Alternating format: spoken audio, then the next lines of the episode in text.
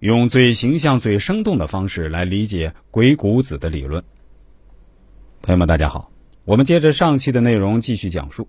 需要说明一下，我所有讲述的理论知识都直接或者间接来自于《鬼谷子》一书。关于这一点，大家一定要牢记于心的。鬼谷子就是我们这个行业的祖师爷。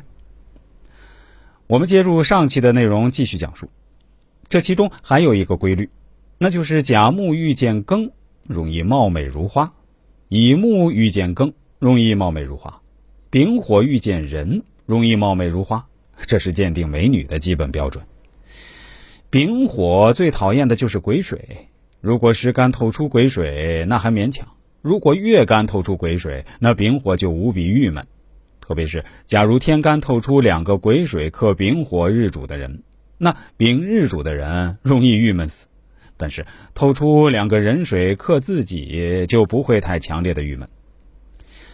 丙火对甲木、乙木感情很正常，对庚辛金都是喜欢去克他们，也比较喜欢他们。丙遇见戊土也很喜欢，但是遇见己土就容易倒霉，遇见丁时好时坏。这些都是需要大家务必记忆住的规律。另外，丁火日主最喜欢甲木，丁火遇见甲木一般就有了贵气，甲木遇见丁火就容易倒霉。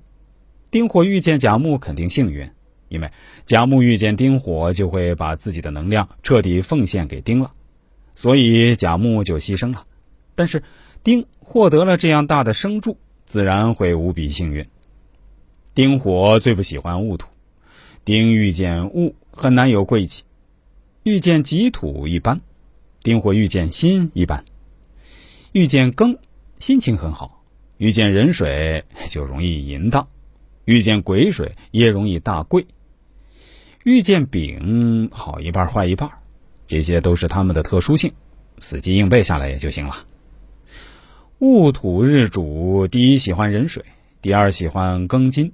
第三喜欢甲木，第四喜欢丙火，不要问为什么，这就是固定的规律。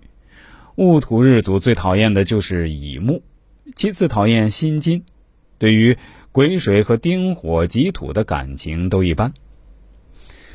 我跟大家所讲的内容，真的已经是尽量详细、尽量通俗易懂了。我不知道大家是否可以听懂，真的希望大家在评论区告诉我一下。